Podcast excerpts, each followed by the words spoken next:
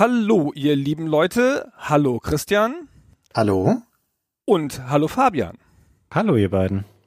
Wir machen mal wieder eine Folge unserer Reihe Ausgefragt. Das ist das Format, in dem uns Hörer vorab Fragen stellen, wir uns dann die am wenigsten peinlichen aussuchen und versuchen sie zu beantworten. Das haben wir schon äh, viermal gemacht bislang. Und jetzt ist es eine Premiere, denn diesmal ist Fabian das erste Mal dabei. Fabian, willkommen. Bin richtig aufgeregt. Dankeschön. Wir freuen uns schon so. Bin sehr gespannt, was die Leute wohl so fragen werden. Jeder weiß, dass du die Fragen ausgewählt hast. Mann, das sollst du doch nicht sagen. du musst dich da überhaupt nicht aus der Verantwortung stehlen, weil wenn jetzt eine doofe Frage kommt, dann müssen wir dich eh schelten.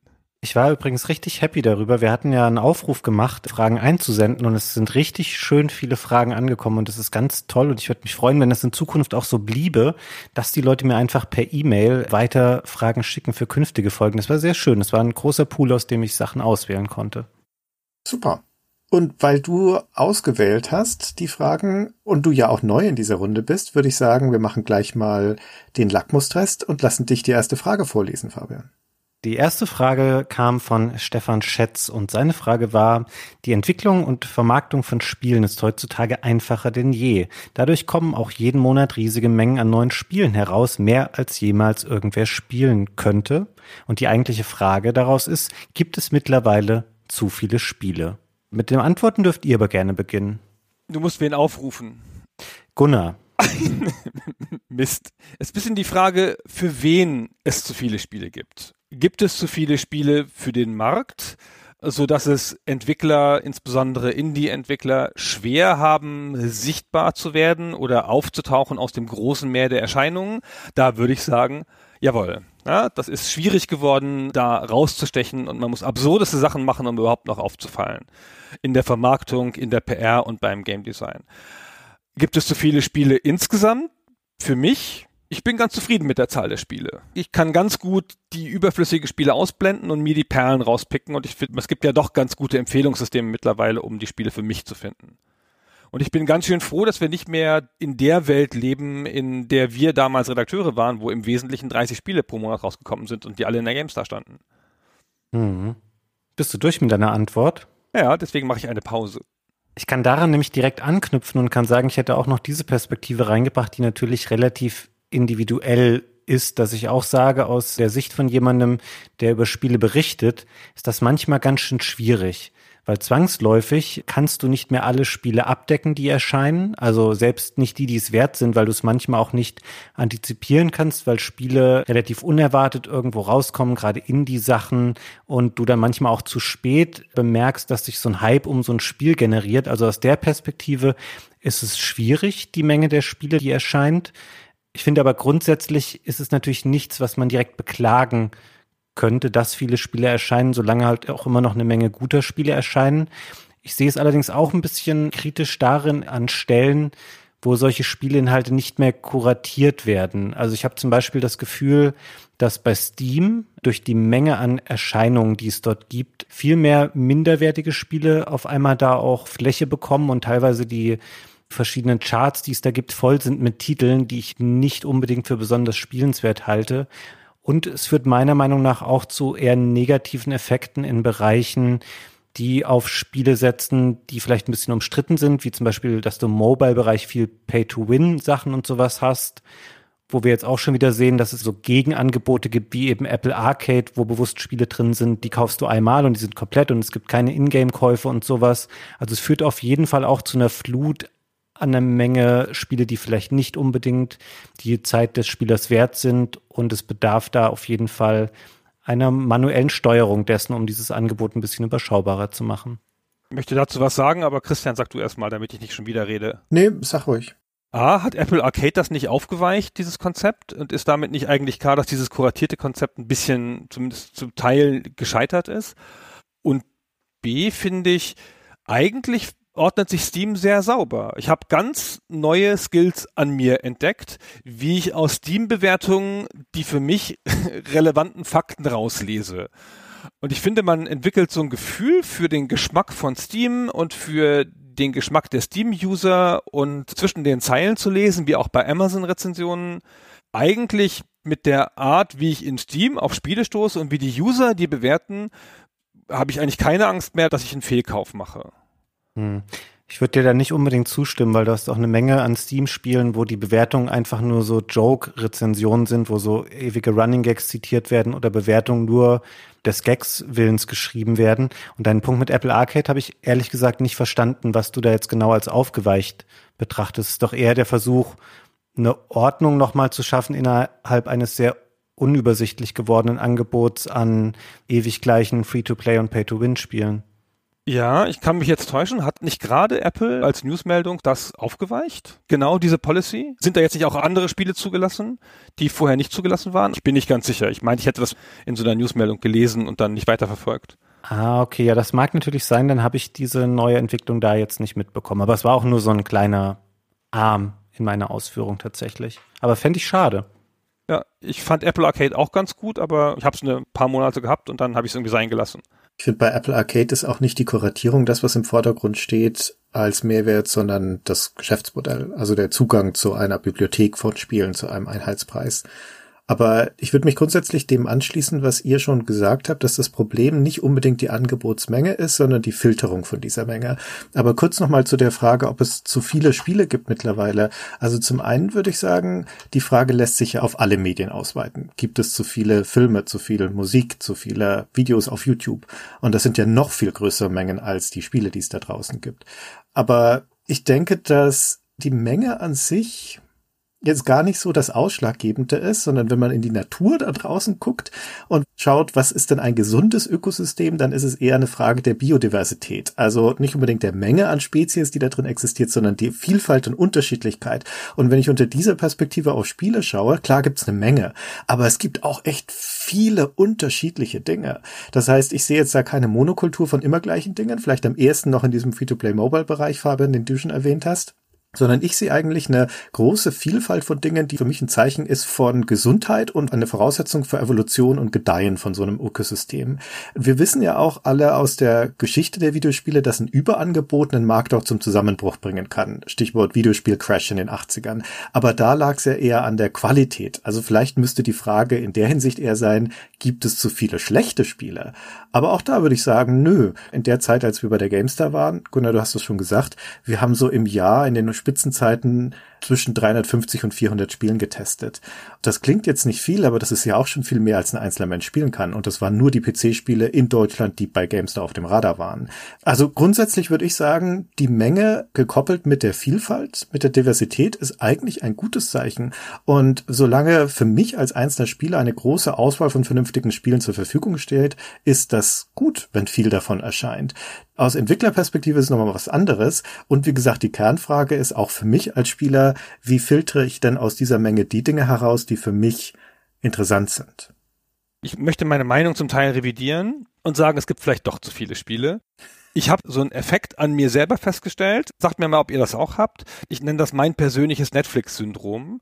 Ich gucke da durch, Leute empfehlen mir eine Serie und ich gucke mir die zwei Minuten an und entscheide dann, ach nee, ist nicht perfekt für mich. Der Held gefällt mir nicht, die Nase der weiblichen Heldin, die Ausleuchtung ist nicht meins. Ich gehe auf die nächste, auf die nächste, auf die nächste, auf die nächste. Wir sind so gewohnt, Sachen genau nach unserem Geschmack auswählen zu können. Keine Ahnung, ein Strategiespielrunde mit Fantasy, aber ohne Drachen, mit Pixelgrafik, aber trotzdem mit moderner Beleuchtung. Weißt du, dass es immer so spezifisch heruntergeht, dass ich das Gefühl habe, man verschließt sich dann, weil man seinen Gelüsten sozusagen nachkommen kann und die perfekt erfüllt werden, verschließt man sich methodisch aus Selbstschutz neuen Erfahrungen. Klassisches Luxusproblem, würde ich sagen. Ist es auch, ja, ja, genau. Ist das zu verkopft gedacht? Ich habe das nur bei Netflix. Ich habe das bei Spielen nicht. Spiele sind, finde ich, viel unterschiedlicher als Netflix-Serien, die gefühlt alle gleich sind. Aber bei Netflix, ich brauche zehn Serien, bis ich mich für eine entscheide. Ich verstehe schon, was du meinst. Das habe ich zum Beispiel noch vor der Zeit, als die Spiele so breit wurden und der digitale Vertrieb kam, war das erste Genre, das das stark hatte, war die Musik, als die MP3s dann durchgebrochen sind und das ganze File-Sharing. Und in meiner Jugend gab's das noch nicht. Da hat man das noch schön auf Datenträgern gekauft, auf CDs oder sogar noch im Radio gehört. Und ich erinnere mich noch daran, was für eine Freude das war, wenn im Radio ein Lied lief, das ich mochte und schon ewig nicht mehr gehört hatte. Ab dem Moment, wo ich das als MP3 auf der Festplatte hatte, ist das ja einfach hinfällig. Und natürlich wird die Freude dann eine andere. Die Freude liegt eher im Entdecken von neuer Musik, aber heutzutage in Spotify ist die Musik ja so beliebig geworden. Du hörst ja nicht mehr oder ganz selten wirklich gewissenhaft ein Album durch, wenn du überhaupt noch ein Album kaufst. Die Frage ist aber, ist diese Veränderung in der Mediennutzung per se was Schlechtes? Weiß ich nicht. Also ich finde, dass der Zugang zu einer großen Menge an Material für sich genommen erstmal eine gute Sache ist. Ja, ist wahrscheinlich richtig. Also da kannst du ja eigentlich auch fast keine zwei Meinungen zu geben, solange du halt immer noch eine ausreichende Menge an Gutem hast und das auch finden kannst, dann ist das ja erstmal auf keinen Fall was Schlechtes. Ja, aber Gunnar sagt ja gerade, dass sich die Medienlandschaft für ihn ändern muss. Damit wir ihn schützen vor sich selbst, müssen wir das Angebot an Medien drastisch einschränken. Genau. Ja, bitte nur noch drei Serien und nur noch sieben Spiele. Danke. Ja, damals, als es nur drei Fernsehkanäle gab, da war das Leben auch viel einfacher. Hat es doch auch gegangen. Man könnte doch einfach dann mit solchen Filtern arbeiten, wo du von vornherein die 87 Sachen ausschließen kannst, die du nicht gerne magst an Schauspielern und Genres und was weiß ich. Ja, aber das mache ich ja. Das ist ja das Problem. Das mache ich ja ich finde, das ist viel zu speziell, dass ich meinem Partikulärgeschmack nachkommen kann. Neue Sachen oder Sachen, die nicht genau auf das passen, gucke ich nur noch, wenn sie eine starke Stimme mir empfiehlt. Oder idealerweise zwei starke Stimmen, damit ich noch einen Vergleichspunkt habe. Und das ist neu, finde ich. Früher hat man einfach mal irgendwas gespielt, weil es halt da war. Und dann war es mal was anderes. Das ist aber auch wirklich ein guter Punkt, weil das ist bei den Spielen im Kleinen und Trivialen und Unwichtigen ja das gleiche Problem, das wir auf einer viel gewichtigeren und größeren Bühne im gesellschaftlichen und politischen Leben haben, mit diesen Filterbubbles in Social Media und in den News, dass man dazu tendiert, sich heutzutage in diesen stark abgezirkelten Meinungsfeldern zu bewegen, wo man mit seinesgleichen in einer Gruppe ist und die Algorithmen von Facebook und Co. schlagen dir natürlich auch immer nur Dinge vor, die zu dem passen, was du in der Vergangenheit konsumiert hast. Ich glaube, glaube, dass das inzwischen so ein bekanntes Problem ist, dass auch die großen Medienplattformen versuchen, dagegen zu arbeiten, ihre Algorithmen zu ändern. Aber nichtsdestotrotz sind diese Filterbubbles ein großes Risiko. Und das gilt natürlich bei den Spielen auch, weil wenn du immer nur von einem Algorithmus das vorgeschlagen bekommst, was der Algorithmus weiß, dass du in der Vergangenheit mochtest, dann findet eine Auseinandersetzung mit was Neuem und meinungserweiterten, horizonterweiterten vielleicht gar nicht erst statt. Ja, das ist definitiv richtig. Ich habe gerade noch über das nachgedacht, was Gunnar zuvor gesagt hat. Ich glaube, dass diese Bereitschaft, dass du dich nicht mehr einlassen magst auf Sachen, die nur marginal schon neben deinem eigentlichen Geschmack liegen, das liegt aber sicherlich einfach auch daran, dass du deine Zeit jetzt vielleicht mehr wertschätzt als früher, wo du eben gesagt hast, ja, das Spiel ist jetzt halt da, das spiele ich mal.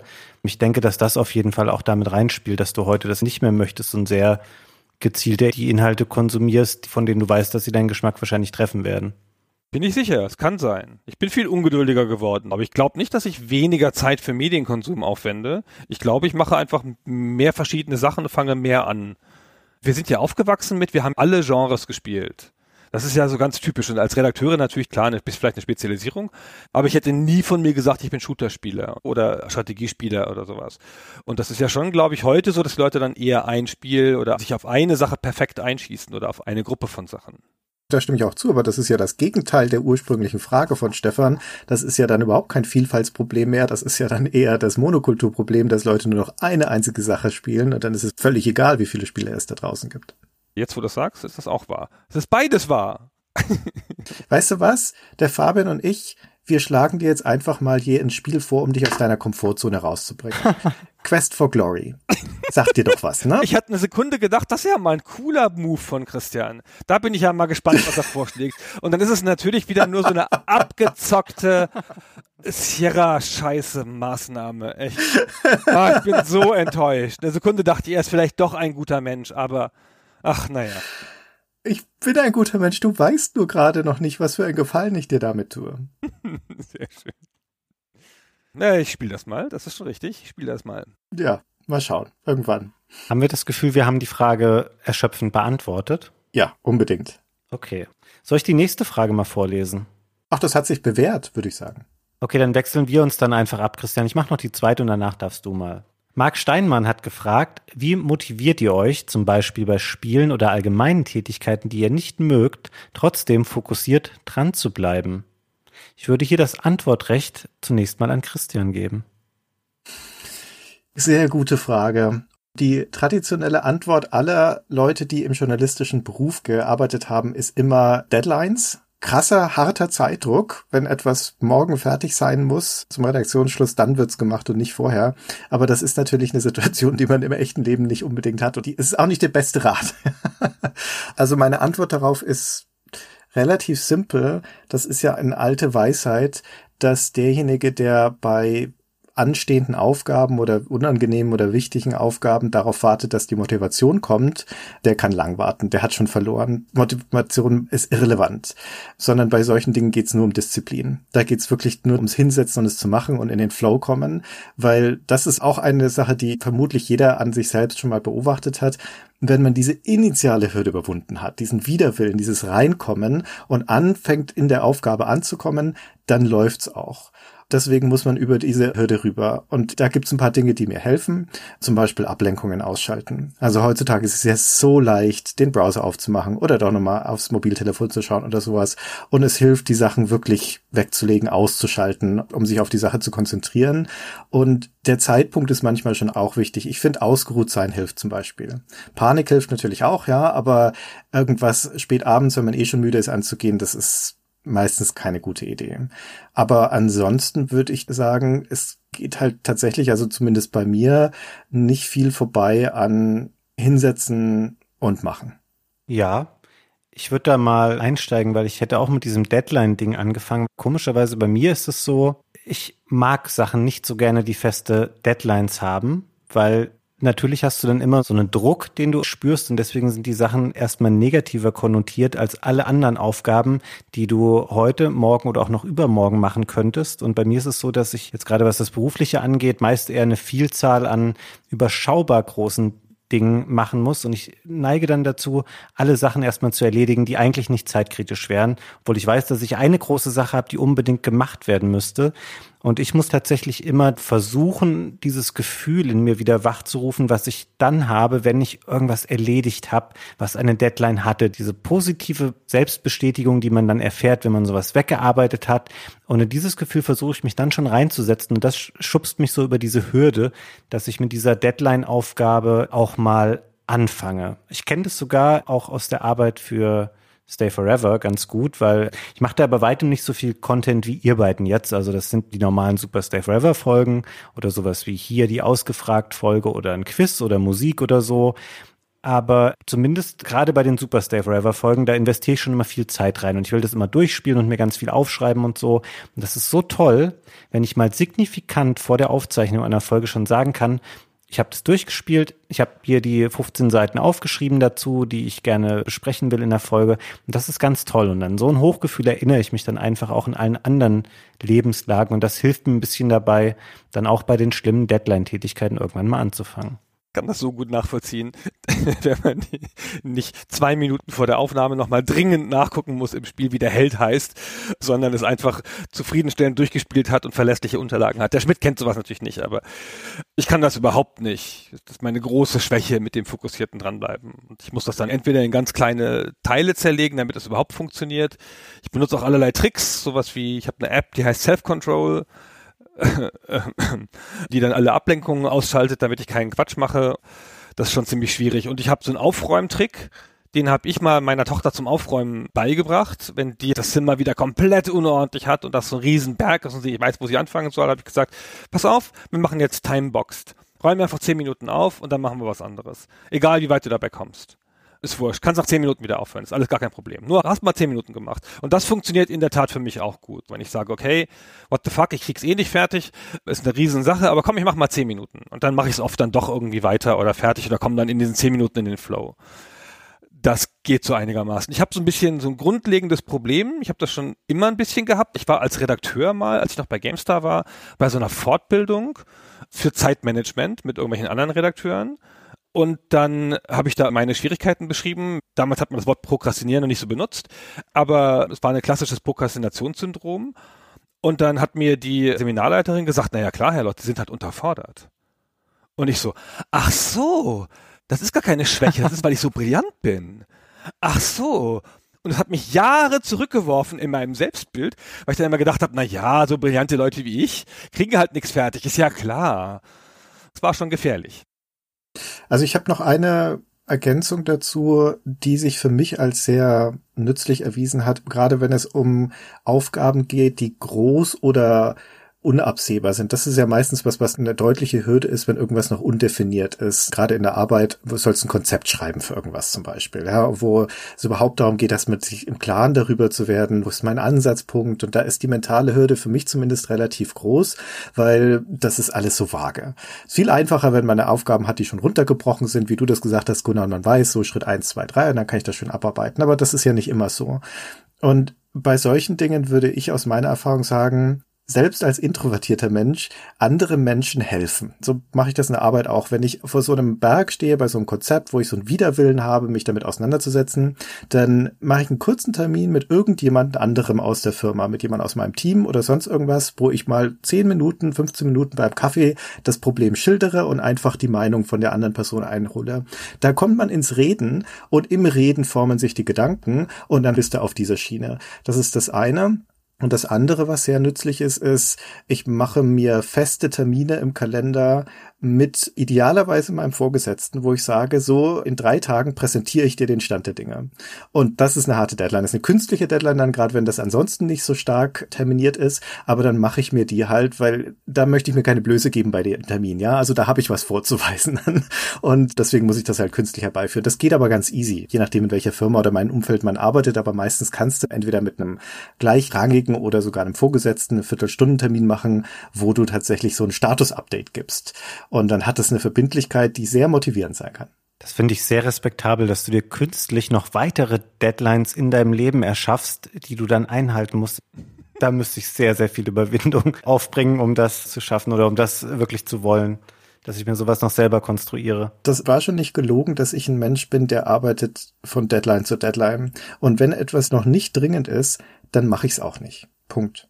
Man muss sich Deadlines machen. Ich arbeite ja nur in Deadlines, ja. Ich sage auch Kunden frühere Termine, als es eigentlich notwendig ist, um mir dann noch eine Chance zu geben, es doch zu retten in letzter Minute, wenn ich es nicht schaffe. Also schon wichtig mit den Deadlines. Also vielleicht habe ich auch so ein negatives Gefühl zum Thema Deadlines, weil das eben in meinem Berufsleben oft negativ konnotiert war. Ihr kennt das ja sicherlich auch noch aus einer Zeit, als ihr Spiele getestet habt. Im Grunde ist es ja nie möglich, ein größeres Spiel ordentlich zu spielen und dann am besten musst du schon morgen Abend den Testartikel geschrieben haben und dann wird da einfach vorausgesetzt, ja, spiel das am besten doch mal nachts noch mal schnell durch, weil dann kannst du es morgen noch schnell schreiben. Und dann macht man einfach ja auch negative Erfahrungen, bevor man selber mal vielleicht in eine Position kommt, wo man eher Kontrolle über das Setzen von Deadlines hat, weil man so viele vorher aufgebrummt bekommen hat, die eigentlich nicht unbedingt realistisch sind kann ich super gut nachvollziehen. Das spricht aber eher dafür, dass man sich selber die Deadlines setzt. Dann kannst du sie ja vernünftiger setzen, idealerweise, als wenn sie dir vorgegeben werden. Genau, und halt kleinteiliger machen vielleicht. Okay, dann gehen wir zur nächsten Frage, würde ich sagen. Und die stammt von Ingo Weber, der fragt, habt ihr einen Standard-Nick, mit dem ihr euren Charakter in Spielen betitelt? Dann hat er noch eine Reihe Anschlussfragen. Zum Beispiel habt ihr unter Umständen verschiedene, die jeweils passend zum Genre von euch verwendet werden oder haben diese Nicknames vielleicht sogar eine kleine Geschichte oder eine Anekdote zu ihrer Entstehung? Und gibt's da auch eine Art historischen Verlauf von den drei Buchstaben bei Highscore-Einträgen in Arcades bis zu heutzutage? Was sind eure Stories? Erzählt uns die Nicks. Ich finde die Idee erstmal interessant, dass man verschiedene Nicknames in verschiedenen Genres benutzt. Das habe ich tatsächlich nie gemacht. Soweit hat meine was? Kreativität nicht gereicht, was das angeht. Ja, ich wusste, dass Gunnar so jemand ist, der sich in so Fantasy-Rollenspielen ganz verrückte Namen ausgedacht hat. Habe ich nie gemacht.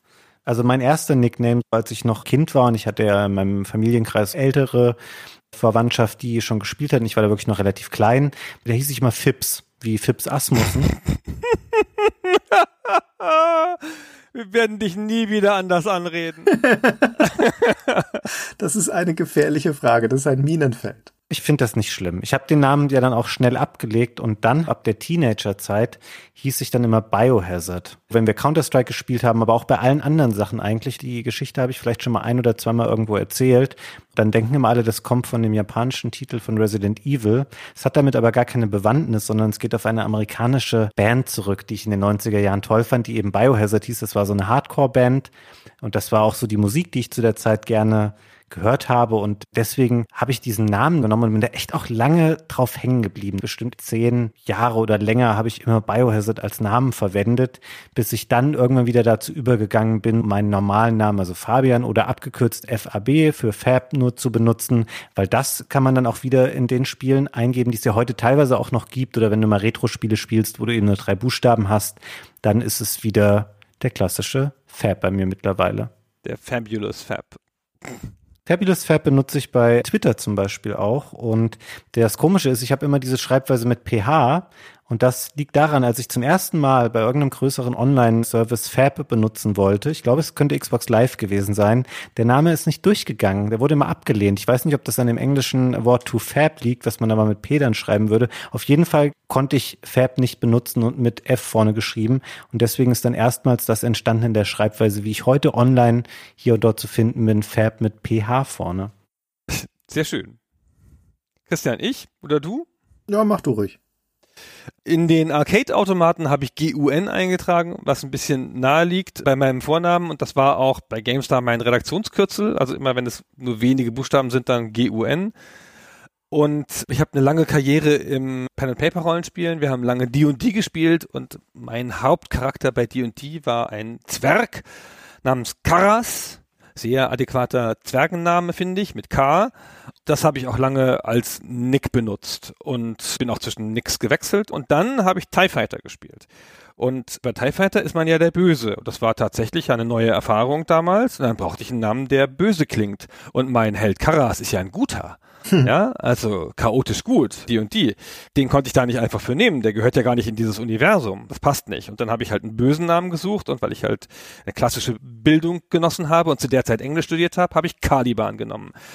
Den bösen Sklaven aus Shakespeares The Tempest. Caliban mit C. Und damit habe ich dann TIE Fighter durchgespielt. Und dann habe ich den versucht, öfter als Nick zu benutzen, hatte sogar die Caliban.de Domain ab da beginnt eine Geschichte von Rückzügen. Irgendwann habe ich gedacht, ah, es gibt ja eine Band, die Caliban heißt und ich krieg nur Post für diese Band wegen der Webseite. Alles blöd. Und Caliban kann ich nirgendwo eingeben in einem englischen Spiel, weil immer schon irgendein dover Amerikaner so heißt. Ja, scheiße, jetzt schreibst du das mal mit K. Ist auch irgendwie viel cooler und deutscher. Ja? Und dann habe ich mit K geschrieben, hatte dann auch eine Domain, caliban.de mit K dann. Dann hat es mit der Post für die Band aufgehört. Aber das hilft natürlich überhaupt nichts. Ja? In jedem amerikanischen Spiel gibt es auch schon Caliban mit K es hat mich nicht gerettet und dann habe ich irgendwann gesagt, ach komm, es ist grad wurscht, jetzt nenne ich mich Herr Caliban. Das ist tatsächlich unique jetzt. Das macht niemand. Kein Amerikaner hat sich je Herr Caliban genannt. Und das ist auch mein Twitter-Handle und mein Xbox-Nick und so weiter. So, das war's. Christian, du. Ja, ich habe gar keine so richtig tolle Geschichte zu erzählen. Ich zermarte mir gerade das Hirn, während ihr gesprochen habt, weil wir haben ja damals in der GameStar-Redaktion so in den späten 90ern, frühen 2000ern ganz viel Quake 3 und Half-Life und solche Dinge gespielt. Und ich hatte da bestimmt irgendeinen Nickname. Ich weiß es aber nicht mehr. Du hieß Caliban, Mikkel hieß Korhor am Sackel. Wie hieß Peter nochmal? Hab's vergessen. Ah, aber ich weiß nicht mehr, wie ich mich genannt habe. Das ist, glaube ich, schon sehr aussagekräftig, weil so einen richtig starken Nick hatte ich nie. Ich habe ganz früher zu Schulzeiten wenn ich mich abkürzen wollte, habe ich immer CHS benutzt. Und es kam nur daher, weil mein bester Freund hatte das Kürzel CHM und das fand ich total cool und habe das imitiert. Und das H bedeutet eigentlich gar nichts. Das H von Christian nehme ich mal an, noch mit dazu. Aber es waren halt drei Buchstaben. Und bei der GameStar, als ich dann angefangen habe, da hätte ich das auch gerne gehabt, aber ich durfte keinen drei Buchstabenkürzel nehmen. Du, es durften nur du und Mick. Ja. Und ich weiß auch nicht warum. Warum dir ausgerechnet das zugestanden wurde, dass du Gunneneisen durftest, vielleicht weil alle gesehen haben, dass es cool ist. Ja, das war's. Also Jörg ist mit mir ins Layout gegangen und hat das Layout gefragt. Ah. Ist das erlaubt? Okay. Und dann hat die freundliche Layouterin, weißt du, der Chefredakteur führt einen hübschen jungen Mann rein und fragt, kannst du diesem schönen jungen Mann mal einen kleinen Gefallen tun? Natürlich haben sie ja gesagt. Hat Jörg gesagt, ja, dann ist gut. Ach, guckt, genau das gleiche ist mit mir auch passiert, aber da sind wir mit Nein wieder rausspaziert. ha. Jetzt erklärt das einiges. Nun gut, also jedenfalls ab da hieß ich dann CS bei dem kurzen Kürzel. Und irgendwann so in den 2000ern habe ich mal, ich weiß nicht mehr in welchem Kontext, in einem Forum oder sonst irgendwas in einem Text gelesen, dass da irgendein Ami als eine Chiffre für Typ, dessen Namen ich vergessen habe, das Wort Boss Name verwandt hat. Also so ein sprechendes Wort als Platzhalter für, ich erzähle eine Geschichte von irgendjemanden, aber ich weiß nicht mehr, wie der heißt. Und das fand ich total cool. Und deswegen ist das dann für eine längere Zeit mein Handle geworden, bis ich dann viel später rausgefunden habe, dass das in der Praxis überhaupt niemand sagt, sondern die Amis sagen alle, what's his face? Und dann kam ich mir wieder ganz dumm vor. Ich möchte hier bitte noch kurz festhalten, dass dein Xbox Live-Name wie heißt? Der heißt Gott nervt das. Und die Geschichte davon habe ich erzählt im Xbox 360 Podcast mit Boris Schneider, Jone. Wer die hören will, kann da nochmal reinhören. Aber das war auch wirklich nur in diesem einen Fall, weil es hat mit der Geschichte zu tun, die ich damals erzählt habe. Also ansonsten habe ich keinen festen Namen. In Spielen nenne ich mich immer Chris. Das ist ja einfach. Ja, ist langweilig. Aber es ist schön, dass ich jetzt mal die Geschichte hinter Was Name gehört habe. Das benutzt du ja noch hier und dort und ich habe das auch schon mal gelesen und irgendwie aber noch nie gefragt, woher das kommt oder was es eigentlich bedeuten soll. Jetzt weiß ich's. Ja, jetzt weißt du's. Endlich. Habe ich mich so nicht gefragt. naja. Komm, jetzt lese ich auch mal eine Frage vor. Alexander Jahn fragt, hat es euch je in den Fingern gejuckt, die Seite zu wechseln und selbst in die Produktion von Spielen einzusteigen? Man muss ja nicht direkt auf Programmierer umsatteln, sagt er abwiegelnd, aber ich könnte mir vorstellen, dass es im Laufe der Jahre Einstiegspunkte gegeben haben muss. Produzent, Designer, Tellerwäscher, na, das hat er nicht geschrieben. Soweit ich die Erwerbsbiografie von Gunnar und Christian kenne, war euer beruflicher Einstieg bei Entwicklern nicht im Bereich der Produktion, sondern im Bereich der PR oder Marktforschung. Also, in aller Kürze, sagt er nach 30 Zeilen, warum habt ihr nie selber versucht, Spiele zu machen? Wäre das nicht naheliegend, wenn man sie so sehr mag? Das soll jetzt Fabian beantworten, weil er als einziger in der Frage nicht genannt wird.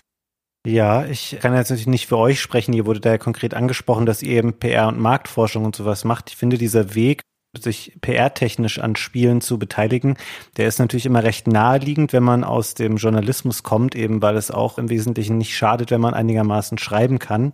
Das habe ich auch hier und da mal so ein bisschen gemacht in den letzten fast 20 Jahren. Und ja, das kann man schon machen. Ich bin aber nie auf die Idee gekommen, tatsächlich zu sagen, an anderen Stellen mich in die Spieleentwicklung einzubringen, weil ich habe sehr großen Respekt vor Menschen, die gute Spiele machen. Und ich glaube, dass man entweder eine super geniale, simple Idee braucht für ein tolles, kleines Spiel, oder man muss irgendwie so ein gigantisches Werk erschaffen, an dem man zehn Jahre arbeitet und was riesengroß wird. Und letzten Endes kann ich aber ja nicht selber erledigen von den Aufgaben, die wirklich in der Entwicklung von so einem Spiel relevant sind. Also außer vielleicht an der Geschichte schreiben oder ein Konzept mit ausdenken, aber alles, wenn es um die praktische Umsetzung geht, dann wäre ich ja doch auf Hilfe von einem Team angewiesen, das das dann umsetzen müsste. Und ich weiß nicht, das war mir immer zu weit weg. Und ich habe gedacht, es gibt Leute, die sind da fachlich viel kompetenter und besser geeignet, um sowas zu machen. Und ich verstehe auch zwar den Hintergrund der Frage und finde auch, dass durchaus die Vermutung naheliegt, dass man das ja machen kann, wenn man Spiele doch so gern mag. Aber ich finde, die Leute, die jetzt gerne ins Kino gehen, Viele von denen drehen auch keine Filme deswegen und jemand, der Comics liest, der zeichnet vielleicht auch nicht unbedingt gerne. Also ich finde Spiele ganz toll, aber für mich persönlich habe ich nie so darüber nachgedacht, mich selber in der Spieleentwicklung zu involvieren. Hm. Chris, du hast doch das Skillset dafür. Du bist doch der geborene Producer. Gib's doch zu. Ja, Freunde, dann schnallt euch mal an. Ich war nämlich für drei oder vier Monate mal Game Designer. Oh, jetzt schneiden wir uns an. Man merkt schon an der Zeitangabe der Präzisen, dass das nicht von Erfolg gekrönt war. also es war so eine Halbgeschichte. Ich habe ja, als ich zu Bigpoint gewechselt habe nach Hamburg auf die produzierende Seite, war ich, wie Alexander in der Frage zu Recht festhält, in der Marktforschung. Und das war in der Zeit, als Bigpoint noch ganz viel eingestellt hat und dann ein halbes, dreiviertel Jahr später kam ja der Crash und sie haben 120 Leute in der ersten Welle rausgeschmissen.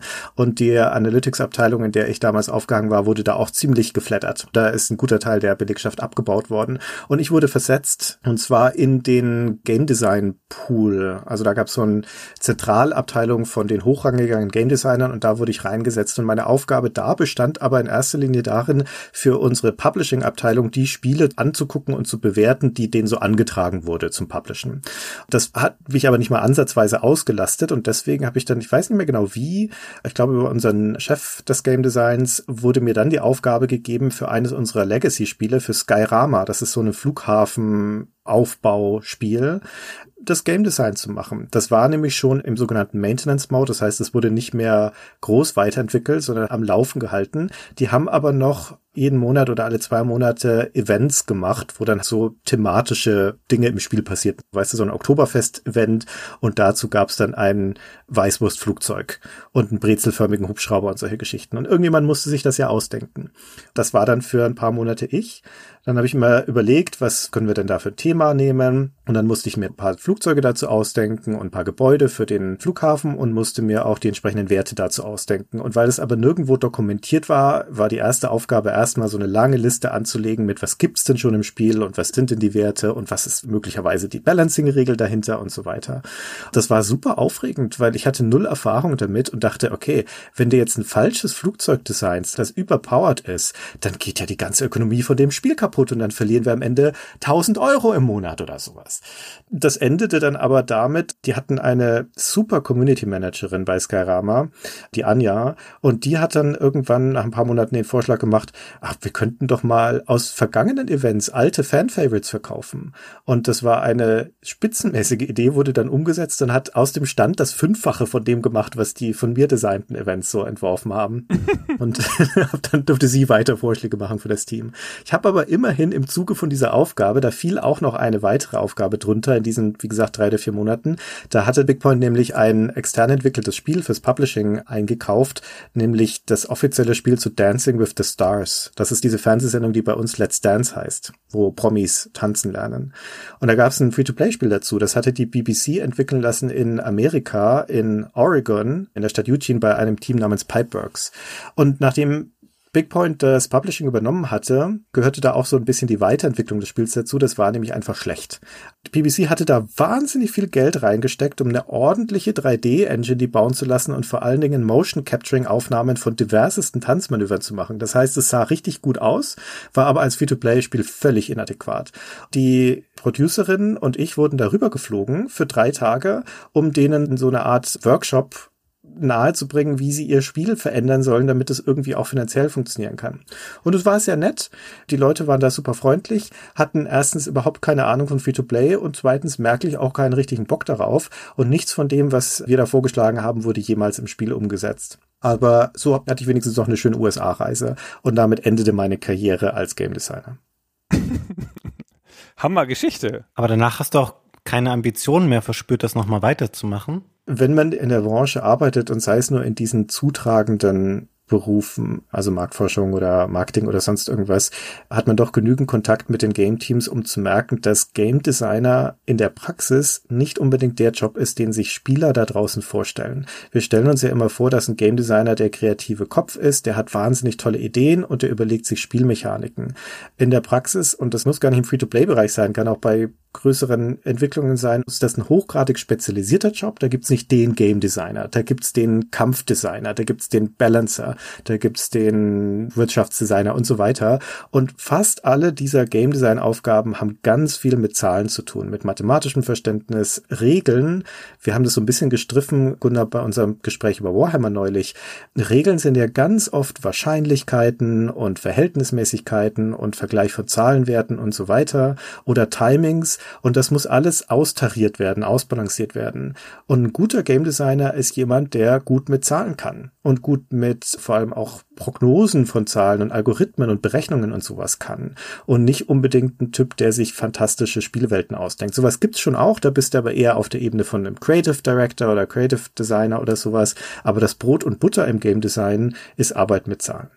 Aber du bist doch der Producer-Typ, finde ich so strukturiert, Leute anherrschen, wenn sie ihre Deadlines nicht einhalten. Ja, komischerweise hat mir das noch niemand angetragen. Jetzt hört ihr mal alle zu, der Christian muss noch mal Producer werden. Skillset hat er schon, die herrische Art auch, das passt schon. Er gibt natürlich meistens negatives Feedback und schlägt dann was Neues vor. Das ist natürlich ein Problem für einen Producer. so, jetzt ich noch. Ich habe ein Spiel im App Store gehabt bis irgendein Update kam und das Spiel nicht mehr so richtig funktioniert hat und dann musste man es wieder runternehmen. Das wird ja immer besser. Ich möchte nicht sagen, wie es heißt, weil es ist ein relativ durchsichtiger Versuch gewesen, eine Welle zu reiten, wenn ich das mal so sagen darf und nicht so mein Herzensspiel, sondern der Versuch mit mittelmäßigem Aufwand da was zu machen. Also mittelmäßiger Aufwand, ne, schon einige 10.000 Euro reingeflossen, so ist es nicht, ja, und ein Team, aber es hat nicht so super funktioniert und ist auch vor allen Dingen, wie die meisten Spieleentwicklungen, nicht so richtig fertig geworden, als das Geld schon alle war. war es noch nicht fertig, komischerweise. Und ansonsten habe ich, wie Christian, auch so ein bisschen in der Nähe von Spielen gearbeitet, habe Texte für Spiele geschrieben, habe Übersetzungen gemacht, habe auch konzeptionell bei Spielen mitgeholfen, als meine damalige Firma Flair Games noch so klein war, dass jeder mal ran musste oder was dazu sagen musste. Und ehrlicherweise reicht mir das. Ich glaube nicht, dass mein Skillset dazu passt zu dem, was für Jobs in der Spieleentwicklung sind. Ich glaube, ich wäre kein guter Producer, ich glaube, ich wäre kein guter Game Designer schon mal gar nicht, das ist viel zu spezialisiert. Und programmieren kann ich ja auch nicht. So zeichnen auf dem Niveau eines achtjährigen Schulkindes. Also ich glaube, ich bin da raus. Aber Texte für Spiele schreiben, das mache ich sogar zuweilen noch. Hin und wieder helfe ich mal Leuten und mache Korrekturdurchgänge, wenn irgendjemand von Kunden auf mich zutritt und sagt, pass mal auf hier, wir sind nicht so zufrieden mit unserem Text oder so. Ich würde vielleicht auch noch dazu sagen, dass der Schiedsrichter ja nicht unbedingt immer ein guter Fußballer ist oder der Kritiker nicht unbedingt ein besserer Regisseur oder Autor. Und so ist es, glaube ich, bei uns auch. Nur weil wir Spiele ganz adäquat bewerten und beurteilen können, heißt es nicht, dass wir gute Spiele machen könnten. Und diese Hybris, glaube ich, muss man auch nicht haben. Also ich denke nicht, dass ich dazu geboren wäre, gute Spiele zu machen. Ich kann aber gute Spiele erkennen. Christian, wenn wir damals unser Spiel Tab 5 fertig gekriegt hätten, dann wären wir jetzt voll reich. Ja, bestimmt. Welches Spiel meinst du? Ja. Christian und ich, also hauptsächlich Christian, haben mal ein Game designt. Ein Mobile-Titel, ein Casual-Spiel, das ist schon ein paar Jahre her, als das noch vielversprechend war. Wir haben Hyper Casual erfunden eigentlich. Genau. Wenn, wenn ich so drüber nachdenke, bevor es das gab. Das ist aber nie über das rohe Designstadium hinausgegangen. Kann man noch nicht mal von einem ausgefeilten Designdokument oder sowas reden. Das ist eher ein Konzept. Vielleicht gibt es ja irgendwann mal Stay Forever als Mobile Game. Ich bin mir nur noch nicht ganz sicher, welches Genre das dann sein könnte. Es ist doch am Anfang von Stay Forever Gunnar mal angeboten worden, das als ein Prügelspiel umzusetzen. Auch nicht schlecht. Finde ich immer noch eine gute, naheliegende Idee. Ja, finde ich auch. Es hat auch mal jemand angeboten, dass wir die Helden in einem Monkey Island-artigen Adventure werden. Das ist auch irgendwie nicht fertig geworden. Hm. Ich verstehe es nicht. Aber wir sind offen für Vorschläge. Ja, genau. Wenn uns jemand zu einem Spieleheld in einer internationalen Produktion machen will, sagen wir nicht nein. so, nächste Frage. Fabian, du bist wieder dran, glaube ich. Dominik Röser hat gefragt, hat sich mal ein Spiel für euch in ein riesiges Timesync verwandelt, obwohl ihr damit gar nicht gerechnet habt, weil es nicht euren Präferenzen entsprach? Hm, also das erste, was mir dazu einfällt, ist, dass ich für die GameStar Anarchy Online getestet habe, dieses Science-Fiction-Online-Rollenspiel von Funcom, das eine Zeit lang mal ganz populär war. Und die Online-Rollenspiele waren nie so mein Top-Genre. Und ich habe das aber vergleichsweise lang gespielt. Ich bin da richtig dran kleben geblieben und damit hatte ich nicht gerechnet. Ich mache jetzt aber ein Geständnis an dieser Stelle, wo wir so unter uns sind und niemand uns zuhört. Ich habe das völlig falsch gespielt, das Spiel. Und auch wenn man den GameStar-Test nochmal liest, dann wird es auch ziemlich deutlich. Ich habe das nämlich völlig als Solist gespielt, ohne jemals in der Gilde gewesen zu sein oder auch nur auf einen Raid gegangen zu sein. Ich habe das hart gegrindet und da tagelang immer die gleichen Aufgaben gemacht, irgendwas gefarmt und so weiter und mich schon gefragt, warum das so langsam geht in diesem Spiel. Muss das so sein? Aber irgendwie hat's mir getaugt und das habe ich dann ewig gemacht und später ging mir das nochmal so bei Dungeons and Dragons Online also dieser soziale Aspekt der MMOs ist für mich ein Buch mit sieben Siegeln. Und dementsprechend war das zwar ein riesiger Timesync und hatte ich auch nicht damit gerechnet, aber es war die dümmste Art und Weise, diese Spiele zu spielen. So ein MMO-Erlebnis hatte ich auch mit World of Warcraft. Ich habe auch keine ganz große Vorgeschichte mit MMOs und war dann überrascht, wie mich das gefangen hat, als es rauskam und habe dann jeden Tag zwei Stunden gespielt, bis ich nach ein paar Wochen abgebrochen habe, wie man mit dem Rauchen aufhört damit ich noch Zeit habe für Spiele und nicht für ein Spiel. Dann ist es mir lange nicht mehr passiert, weil ich finde, damit ein Spiel so ein Timesync ist, muss es ja irgendwie so ein offenes Spiel sein. Ja, eins, das nicht endet, irgendwie eins, wo man craftet oder grindet oder sonst irgendwas. Und ich spiele schon relativ viel Spiele, wo das Ende absehbar ist. Ich suche die auch danach aus, ob das Ende absehbar ist. Ein Storyspiel oder mit einer begrenzten Levelzahl oder sonst irgendwas. Was mich aber total unvorbereitet gefangen hat, war der Beginn der aufkommenden Welle an Roguelikes oder Roguelike Lights. Mein erstes war, glaube ich, tatsächlich FTL. Ich habe die ganzen klassischen, näher an Rogue befindlichen Roguelikes am Anfang ausgelassen, auch so Don't Starve und so, das kam ja, glaube ich, noch vorher. Und dann habe ich FTL gespielt, also Fast Than Light. Und das habe ich obsessiv über Wochen und Wochen gespielt. Also bis ich wirklich auf dem schwersten Schwierigkeitsgrad alle Schiffe und alles konnte. Und das sind ja immer so zweieinhalb Stunden Spiele und davon habe ich manchmal zwei, drei am Tag gemacht. Und das über Wochen. Das war ganz schön krass. Und seitdem ist es eins meiner Lieblingsgenres von den aktuellen Genres überhaupt. Ich bin froh, als du jetzt das Wort Rogue gesagt hast, dass du nicht auf das gleiche Beispiel äh, gegangen bist, das ich jetzt habe. Ich habe da nämlich auch überlegt, welche Spiele da für mich in Frage kommen. Und es hätte sicherlich noch mehrere gegeben. Aber ich kann tatsächlich eins nennen, was mich auch in der Gegenwart beschäftigt. Und zwar ist es ein Spiel namens Dead Cells von 2017 ursprünglich erschienen. Und das Ganze geht auf ein sehr großes Missverständnis zurück. Ich wusste gar nichts vorher über dieses Spiel und dachte anhand der Bilder, es wäre ein Metroidvania. Man läuft da mit seiner Spielfigur durch so eine 2D-Fantasy-Welt und es gibt da so verschiedene Areale wie Kerker und Sümpfe und Gärten und so ein abgeranztes Fischerdorf und du findest da halt Waffen und tötest Monster. Jetzt hat das Spiel die Eigenheit, es ist relativ schwer. Und dann bin ich nach ein paar Minuten zum ersten Mal gestorben und habe erst gedacht, ich hätte einen Fehler. Weil A, es ging komplett von vorne los und die Spielwelt sah auch ganz anders aus als vorher. Es war der gleiche Level, prinzipiell, aber er war ganz neu aufgebaut. Und ich war richtig empört darüber, weil ich dachte, ja, Moment, meine Metroidvania, die sind ja normalerweise dadurch geprägt, dass sie eine klar vorgebaute Spielwelt haben, die man sich nach und nach erschließt, dass man schön die ganze Karte aufdeckt und es geht immer weiter und es gibt nur Progress und es gibt nichts, was einen irgendwie zurückwirft im Spiel. Und hier hatte ich genau das Gegenteil. Man stirbt immer und kommt wieder an den Anfang, aber ich wollte dann erst aufhören und dann habe ich gedacht, na komm, probierst es ein, zweimal nochmal, vielleicht kommst du da noch so ein bisschen rein. Und dann habe ich irgendwann geblickt, dass es ein sogenanntes Rogue Light ist, was also nicht komplett resettet wird wie ein Roguelike, sondern du behältst bestimmte Upgrades, die du dir irgendwann mal erarbeitet hast im Spiel. Auf die kannst du auch wieder zugreifen im nächsten Versuch. Und so schafft man es halt immer so ein Stückchen weiter im Spiel zu kommen und mehr von der Welt zu sehen. Und es spielt sich halt einfach ganz toll. Es ist super präzise und schnell und man kann da ganz toll irgendwann durch diese Levels durchhuschen, ohne getroffen zu werden und sich selber immer wieder damit beeindrucken, wie gut man das Spiel mittlerweile beherrscht. Und ich habe das mittlerweile, glaube ich, auf PC. Ich habe das im PlayStation Store gekauft, ich habe das für die Xbox und ich habe es irgendwann natürlich auch für die Switch nochmal gekauft, weil man es unterwegs spielen kann. Das ist auf jeden Fall ein Spiel, wo ich am Anfang dachte, okay, das spiele ich jetzt acht Minuten und dann nie wieder. Und ich habe das sicherlich schon eine dreistellige Stundenanzahl über verschiedene Plattformen locker mittlerweile gespielt. Gibt's inzwischen auch im App Store. Deine Sammlung ist nicht vollständig. Ja, aber da bin ich gleich wieder so, dass ich denke, hm, ist kein Spiel, was sich, glaube ich, anbietet, ohne einen richtigen Controller gespielt zu werden. Das kann man ja mittlerweile auf den Mobilgeräten auch, aber dann kann ich halt auch gleich die Switch-Version spielen. Ja, finde ich auch. Aber kennt ihr das? Das ist ein ganz tolles Spiel. Sieht doch cool aus, finde ich. Ich kannte es dem Namen nach und ich wusste, dass es gut ankam, aber das war sehr aufschlussreich, was du gerade erzählt hast, Fabian, weil bis jetzt gerade bin ich auch davon ausgegangen, dass das ein Metroidvania ist. Und ich bin da schon ein paar Mal an dem Kaufen-Knopf so drum rumgehavert und dachte, ah, wenn ich jetzt Zeit hätte dafür. Also es stand auf meiner Liste. Ja, Zeit brauchst du auf jeden Fall schon, weil es hinterlässt einen natürlich immer so einen mit diesem dezent tauben Gefühl, wenn du gerade 40 Minuten gespielt hast, dann passt du einmal nicht auf ein Gegner haut dich tot mit drei Schlägen und dann bist du wieder ganz am Anfang. Und das ist so ein ganz komisches Gefühl, was da immer einsetzt bei diesen Spielen bei mir dann.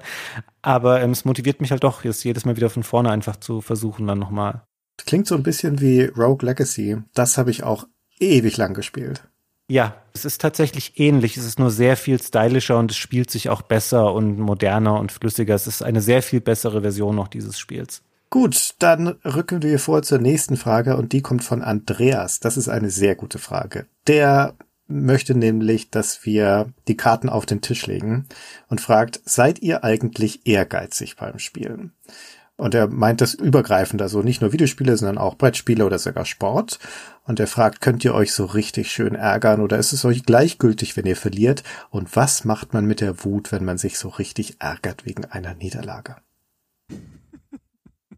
Letzteres ist natürlich einfach den Tisch umhauen und die Türe zuschlagen und dann das Haus abbrennen, aus dem man gerade rausgegangen ist.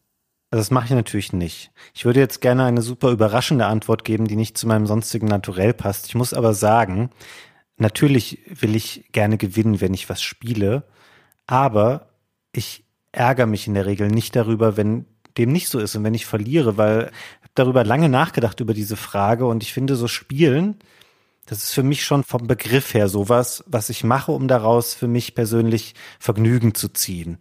Und diese Erfahrung, idealerweise soll die ja schon während des Vorgangs entstehen und nicht nur aus dem Endergebnis, das dann ist, ich habe gewonnen oder verloren, sondern das Spielen selber soll mir ja Spaß machen. Und deswegen ist das für mich persönlich in der Regel nicht so wichtig.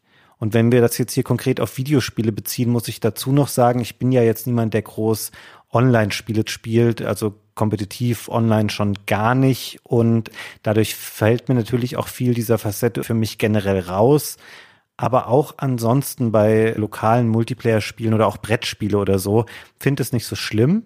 Mit der einen Einschränkung, die ich jetzt machen muss. Ich finde es sehr viel spannender, wenn was auf dem Spiel steht. Ich kann jetzt hier natürlich nur dieses eine Beispiel zitieren, was wir alle kennen, wenn man mal in der Zeit, als das besonders angesagt war, mit Freunden Poker gespielt hat.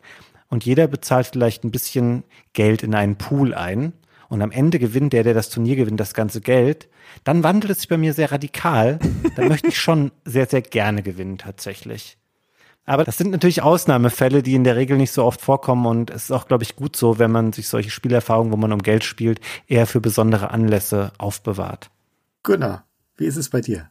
Ich, oh Gott, ich komme so ein bisschen aus der Grundhaltung, dass ich sage, naja, wenn man irgendwas macht, dann kann man es auch gerade übertreiben, dann macht es mehr Spaß. Manche Sachen gewinnen ja ihren Spaß daraus, dass man sie zu ernst nimmt. Gerade kompetitive Spiele. Also wenn ich bei einem Videospiel verliere gegen den Computer, ist mir Sturzwumpe, ehrlich gesagt. Ja, da denke ich überhaupt nicht drüber nach. Und bei Spielen gegen Menschen ist es ein bisschen was anderes. Ich hätte das früher stärker, das Kompetitive.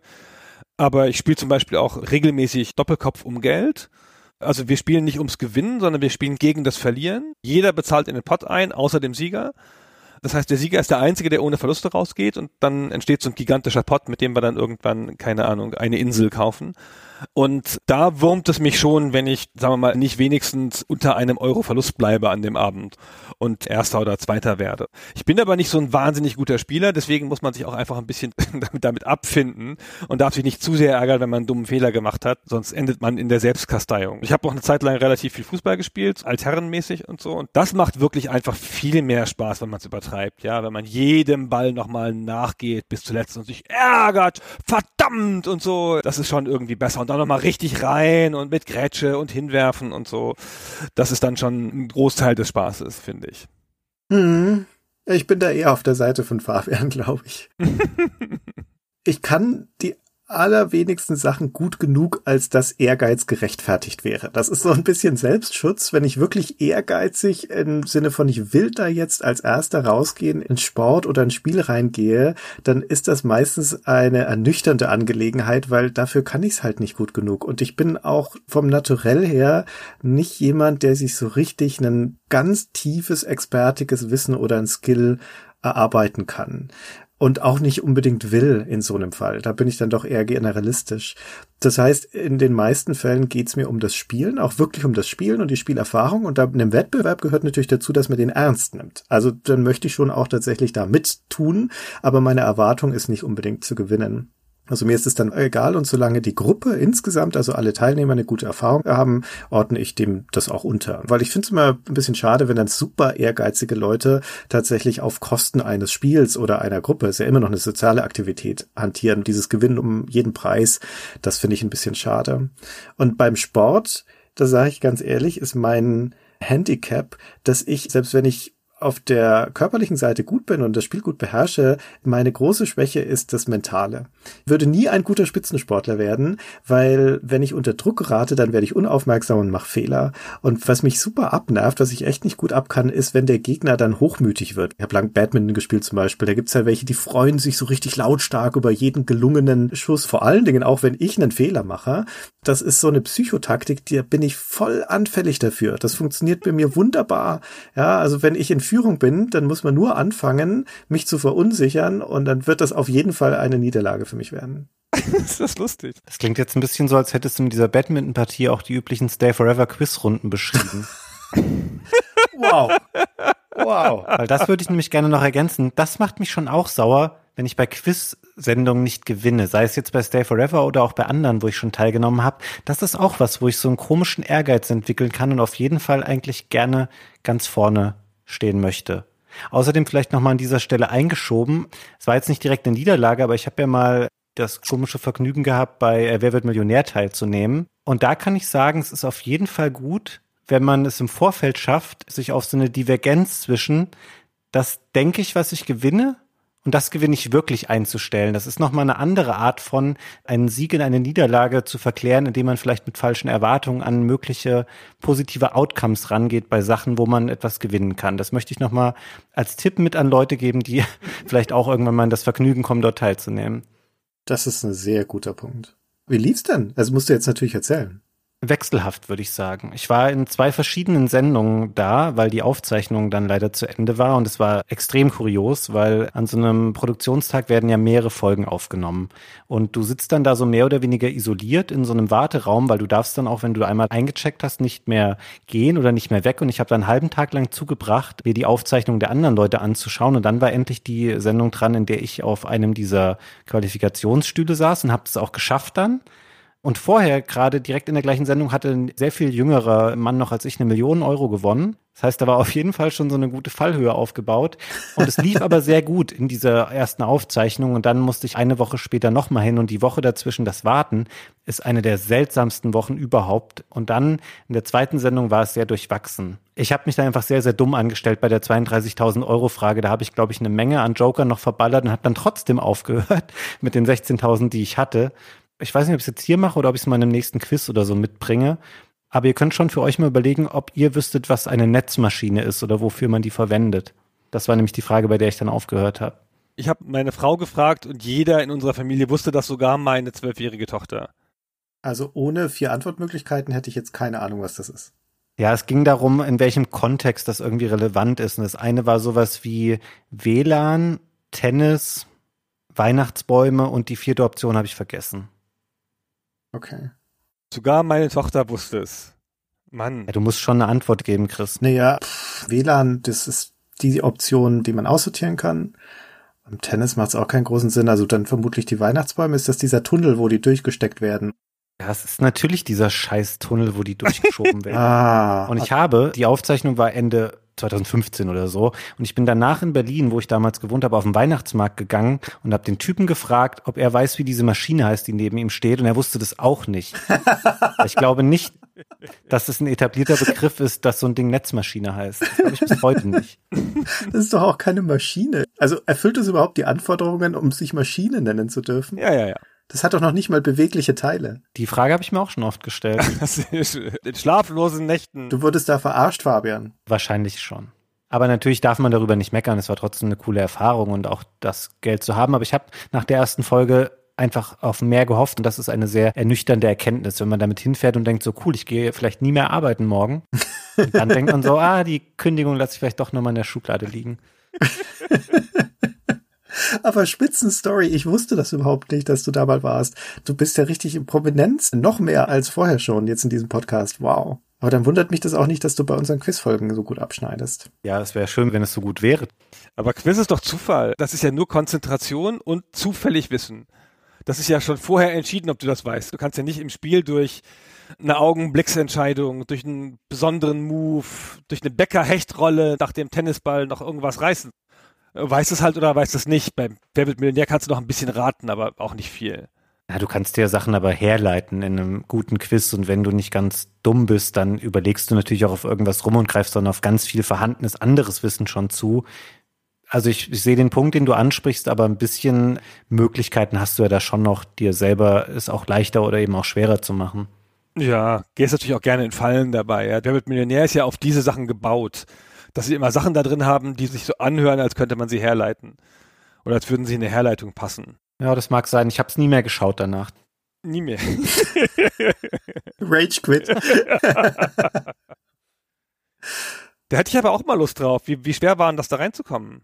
Schwerer als man denkt, glaube ich. Also ich weiß es nicht mehr genau, aber es sind schon mehrere Casting-Runden, die da so am Telefon absolviert werden und dann irgendwann musst du auch nochmal so eine Videokonferenz vorher machen mit Leuten und es war nicht ganz so leicht tatsächlich. Aber das Gute ist, um das euch noch als Tipp mitzugeben, wenn ihr es einmal geschafft habt, eingeladen zu werden in eine Sendung, dann könnt ihr davon ausgehen, also zumindest war das damals so, wenn ihr es nicht auf den eigentlichen Spielstuhl schafft, dass die euch irgendwann nochmal anfragen und einladen, eben weil sie sich da den ganzen Castingaufwand mit euch sparen können.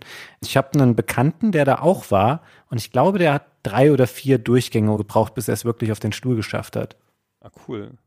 Ich war mal beim Casting für Jeopardy. Ich wollte bei Jeopardy teilnehmen und dann waren 50 Leute im Raum, dann wurde so ein Test gemacht und dann war ich unter den besten fünf und dann haben sie von den besten fünf die drei schönsten genommen und da war ich nicht dabei. das, das muss aber schon richtig lange her sein, oder? Ich meine, seit wann läuft das denn schon nicht mehr? Weiß ich nicht, es war in den 90ern oder so. Ich glaube, ich war noch Student. Aber ich war so stolz, weißt du, dass ich da unter den besten 10 Prozent aus diesem ganzen Saal von Leuten nach vorne kommen kann. Und dann sagen die, nee, wir nehmen die anderen drei. Nicht mal bis in die Sendung. Da saß eine Layouterin mit gebrochenem Herzen vor dem Fernseher. ja, es war so schlimm. Naja, es war ja nicht mal ein bisschen Fernsehen, es war nur in einer Castinghalle in Hannover. Hm. Ah ja, ja. Gut. So, haben wir noch Zeit für eine Frage? Dann lese ich noch eine vor. Ja, eine letzte Turbo-Frage machen wir noch. Genau. Lennart Cornelsen fragt, nutzt ihr Software oder Hardware, um euer Leben mit Gamification zu beobachten, zu messen oder gar zu verbessern? Und er fragt nicht anschließend, wenn ja, welche, sondern wenn ja, warum? Christian, wenn ja, warum? Oder Fabian, wolltest du antworten? Los, go. Ich habe die Sachen ja selber sortiert und ich habe die Frage, auf die ich am wenigsten adäquat was antworten kann, ganz ans Ende gepackt, was mich jetzt so doof dastehen lässt, weil in der Theorie finde ich Gamification eigentlich toll. Und das ist was, wo ich psychologisch auch voll mit klicken und was mir super viel Freude machen würde. Aber alle meine Ambitionen in diese Richtung sind immer so von wegen, ja, ich könnte mir jetzt mal so eine Smartwatch kaufen, um besser zu tracken und mich motivieren zu lassen, wenn ich joggen gehe.